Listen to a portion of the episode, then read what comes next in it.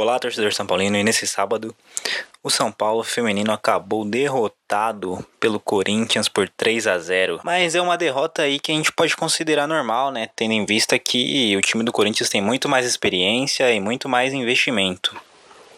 A gente vai começar a falar do São Paulo Feminino em 2018, quando o time começou a apostar na base, né? Atletas sub-17, sub-18. E foi um ano de sucesso no ano passado, né? Por exemplo, o sub-17 conquistou entre 2018 e 2019 cinco títulos.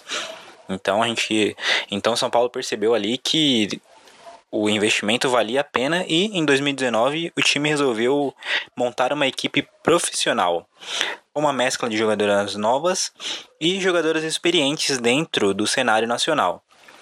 Para reforçar esse time, o São Paulo trouxe uma estrela, atacante da seleção brasileira e ao lado da Marta, uma das maiores jogadoras da história do futebol feminino brasileiro, a Cristiane, eu acho que é o sonho de todo atleta, né? Acho que todo mundo quer, quer poder representar um grande clube e hoje eu represento São Paulo. Tô feliz demais. E a gente pode dizer que foi um sucesso o ano do São Paulo. É, em 2019 o time jogou três campeonatos: Campeonato Brasileiro A2, é, a Copa Paulista e o Campeonato Paulista. E chegou na final dessas três competições. Né? No Brasileiro A2 a gente foi campeão batendo o Cruzeiro e conquistamos o acesso à elite do futebol nacional. Lá vai pedir a bola e vai acabar o jogo. É fim de jogo. O São Paulo é campeão brasileiro da Série A2 do futebol feminino. Então, em 2020, o São Paulo vai estar ali entre as principais potências do, do Brasil, sem dúvida. Na Copa Paulista a gente perdeu para o Palmeiras. É, as meninas do Palmeiras fizeram uma final sensacional resultado completamente normal. E a derrota para o Corinthians também não tem nem o que falar. O time do Corinthians é praticamente imbatível, né? Se tem um time que a gente pode chamar de imbatível hoje em dia é esse time feminino do Corinthians. É, meninas com 20 vitórias em 20 jogos é algo que não é todo dia que a gente vê. E só me estendendo um pouco mais sobre a final desse sábado, foi o que a gente estava acostumado a ver no Campeonato Paulista, o Corinthians avassalador. As meninas começaram indo para cima do São Paulo, lógico, apoiadas pela torcida, mas começaram indo para cima. A nossa zaga falhou é, bizonhamente no primeiro e no segundo gol. E aí ficou muito difícil, né? Ficou claro o abatimento do São Paulo, que não conseguia trocar passes na, no meio campo para achar a Cristiane dentro da área, né? E foi a grande reclamação da Cristiane no final do jogo. Ela disse que a bola não chegou para ela. Mas acontece, pegamos um time muito mais forte, com muito mais jogadoras experientes e talentosas. Né, por exemplo, a Vitória aí, Vitória Buquerque do Corinthians acabou como artilheira da competição com 11 gols. No segundo tempo, o Corinthians manteve a atuada não deixou de atacar, né? Uma coisa que a gente percebeu nesse time do Corinthians é a objetividade que as meninas têm de ir para cima. O São Paulo tava procurando, tava tocando demais e atacando de menos, agredindo de menos. Isso acabou pesando pro resultado, né? O Corinthians, por exemplo, marcou 67 gols e só tomou 7 é algo impressionante para qualquer equipe de qualquer modalidade. Então, era uma tarefa muito difícil para o São Paulo. Mas mesmo assim, as meninas chegaram na final com todos os méritos também. Fizemos grandes jogos ao longo do campeonato. E, embora tenham sido derrotadas, fizeram um papel extremamente digno, digno da história do São Paulo Futebol Clube. Tenho certeza que deve orgulhar todo mundo que torce para esse time.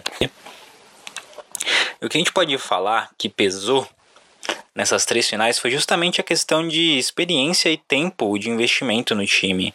A gente pegou times que já, já tinham é, algum. A gente pegou times que já tinham rodagem dentro do futebol nacional e, por exemplo, no jogo contra o Corinthians foi isso.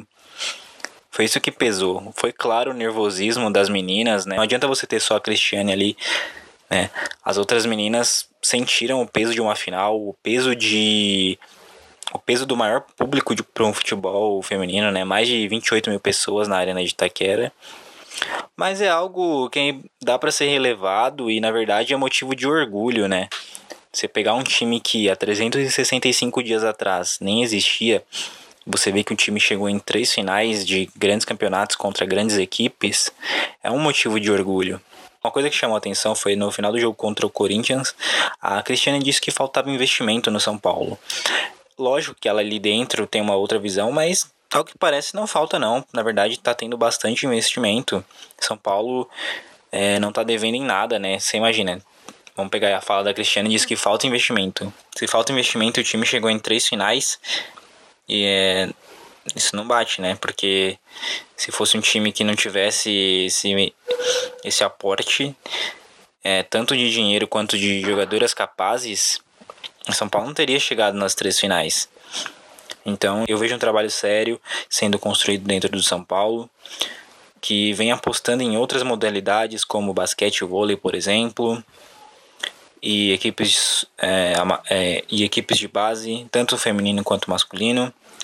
E vem dando certo. Eu acredito que 2020 vai ser um ano em que o São Paulo vai estar em alta no cenário do futebol feminino, porque essas meninas ano que vem já vão ter essa carga de saber como é jogar uma final contra um grande time, num grande estádio, com pressão da torcida contra e também pressão da torcida a favor. É, elas vão estar muito mais calejadas, para usar um termo mais chulo, então, talvez a próxima final não vai pesar tanto como pesou hoje. A gente tem aí umas meninas como a Valéria e a Yaya, que são o futuro aí, não só do São Paulo, mas o futuro do, do Brasil no futebol feminino. A Pia Sundhag estava hoje observando. Com certeza teremos jogadoras do São Paulo cada vez mais na seleção brasileira e teremos o São Paulo brigando por mais e mais títulos em 2020 e assim por diante com investimento sério que parece que está sendo feito para colocar o nome do São Paulo onde ele tem que estar. Tá. Entre os grandes, o primeiro sempre. Agora falando sobre o clássico contra o Santos ontem, é, primeiramente um primeiro tempo, é, um primeiro tempo horrível do São Paulo, pavoroso, sobretudo da defesa e ali do setor de volantes, né? Jusilei e Tietchan não estavam bem. O Arboleda acabou cometendo um pênalti que foi bobo, mas é, o contexto da jogada acabou induzindo o Arboleda, né? Talvez ali se ele não vá pra, não vai para cima do, do Evandro, o Evandro finalizasse no gol, deu para entender. Primeiro tempo fraquíssimo do São Paulo. O time para variar, não conseguiu criar nada, mesmo com o Igor Gomes ali. Deu para ver que o Anthony fez muita falta no jogo porque a gente não conseguiu agredir os zagueiros santistas. Então faltou alguém ali pelos lados. É, o passo que o Santos também jogou mal o primeiro tempo, né? Só ali no finalzinho, depois dos 40, que ameaçou novamente São Paulo. Se não fosse o gol de pênalti, o primeiro tempo acabaria 0 a 0 Pro segundo tempo, o Diniz fez o que era óbvio, tirou o Jusilei, que tá muito pesado, prejudicando demais o time, traz muita lentidão pro meio-campo do São Paulo, e lentidão é tudo que o São Paulo não precisa. Mas eu tenho uma teoria do porquê que o Jusilei tá jogando, e daqui a pouco eu explico. Enfim, pro lugar do Jusilei, o Diniz escolheu o Lisieiro. E aí trouxe aquela. E aí o time ficou mais leve no meio campo. É, o Lisieiro voltou a ser aquele Lisieiro que estreou pelo São Paulo. É um cara que sai melhor pro jogo. É, tem um passe mais qualificado. Tem mais velocidade. E isso foi fundamental. Porque o São Paulo voltou pro segundo tempo. Essa mudança de e além dessa mudança de Lisieiro para Jusilei, foi a postura do time que voltou muito mais aguerrido e foi para cima do Santos desde o início do segundo tempo. O gol acabou saindo com Daniel Alves numa jogada com o Vitor Bueno, né? Um foi um belo contra-ataque ali do São Paulo. E aí, no segundo tempo, o São Paulo conseguiu controlar o jogo de novo. Entrada do Liseiro foi muito importante porque o São Paulo tomou o meio de campo do Santos e trabalhou. Um dos nossos azares nesse jogo foi o Pablo estar mal, finalizando muito mal, que não é do feitio dele. O Pablo jogou pouco, mas quando ele jogou, ele fez gols, tanto que é o artilheiro do time no ano. É, mas ontem não estava bem, finalizou muito mal. Talvez ali, se o Pablo estivesse numa melhor fase, ele faria os gols que teve, porque o São Paulo teve oportunidades, teve oportunidades com ele, com o Arboleda também. E aí, né, a gente reclama do Pablo, só que a gente ia colocar quem no lugar? Diniz tinha quem para colocar no lugar? Raniel, que sinceramente não é jogador, nem nunca foi para ser para vestir a camisa do São Paulo. Muito complicado ele entrar nesse jogo, sinceramente acho que não mudaria. O Pato, se ele tivesse jogando bem, ele seria titular pela, pelo lado esquerdo, mas como ele não vem bem há tempos, é, eu achei normal ele ter permanecido no banco, bem como o Hernanes. Acho que os dois ali, pela fase que estão vivendo, não agregariam em nada, absolutamente nada, o São Paulo dentro do jogo. E é isso. Me arrisco a dizer que se o Lisieiro tivesse começado o jogo desde o início, o São Paulo poderia ter vencido porque não foi uma grande partida do Santos. O Marinho jogou mal, o Soteldo fez muita falta. Quem jogou bem, para variar, foi o Sanches. Sanches, Soteldo e Marinho estão jogando muito bem no Santos. Mas me arrisco a dizer que se o Lisieiro começa ali desde o início, com o meio campo mais leve e com a posse de bola que o Diniz consegue dar pro time, são Paulo poderia ter vencido o jogo. Agora, agora eu vou falar da minha teoria que envolve Diniz e Jusilei.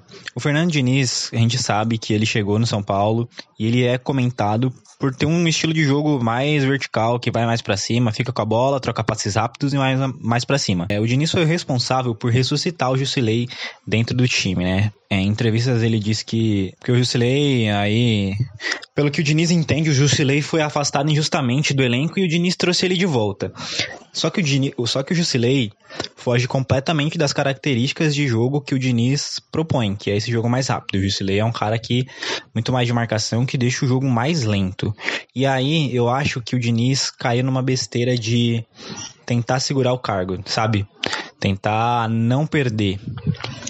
Tentar um jogador ali que deixa o jogo mais lento, porque talvez dê mais segurança para a defesa e os resultados ruins acabassem não vindo. Né? Não funcionou, São Paulo perdeu aí para Atlético Paranaense e para Fluminense, só que o Diniz insistiu com o Jusilei contra o Santos. E aí é um mérito do treinador ter tirado o jogador que estava mal no, já no, na virada do primeiro para o segundo tempo e colocar um jogador mais leve, que atende mais as características de filosofia de jogo do Fernando Diniz. Então eu acho aí que essa entrada do Jusilei no time foi uma tática de defesa do próprio Diniz de tentar segurar o seu cargo no São Paulo. Outro destaque da partida foi o Daniel Alves. É, no primeiro tempo ele foi mal, mas ele estava tentando, isso é verdade. E no segundo tempo, ali ao lado do Lisieri do Thiago Volpe acabou sendo um dos melhores do time. Uma coisa que faltou para o São Paulo nos dois últimos jogos era esse jogador que vai para cima, que busca que sente o jogo, né? E esse jogador foi o Daniel Alves dentro do jogo contra o Santos. Tava claramente incomodado com a derrota, foi para cima e conseguiu fazer o gol. A gente precisa dessa gana, dessa raça em todos os jogos. Então, Diniz então foi legal ver aí o. Então foi legal ver o Daniel brigando pelo time. O empate ali não favorece muito o São Paulo. A gente não vai perder ali para Corinthians e Atlético Paranaense. Mas no final ali acabou, pelo que foi o primeiro tempo, é, e também considerando o adversário que está entre os primeiros colocados desde o início do campeonato, o empate acabou ficando de bom tamanho para o São Paulo. Para o próximo jogo a gente não terá o Pablo, né, que foi suspenso pelo terceiro cartão amarelo. E aí vamos ver quem vai entrar, se é o Raniel, se é o Pato. Vamos ver qual vai ser a escolha do Diniz. E o mais importante que eu quero ver pro próximo jogo é o meio de campo porque Jusilei mostrou que não tem condições de atender a filosofia de jogo do Diniz. O São Paulo fica mais fraco com ele dentro do campo. Tem como o Hudson também, eu acho que não cabe dentro de, da filosofia de jogo do Diniz. Eu acho que a, o tempo dele no São Paulo já acabou. Então ali o futuro do meio campo do São Paulo é Luan, Lisier e Tietê na volância. E vamos ver o que, que será para o próximo jogo contra o Ceará. É isso aí. Espero que tenham gostado de mais um episódio. Como prometido, eu estou postando com certa frequência. E é, e é isso. Vamos, São Paulo!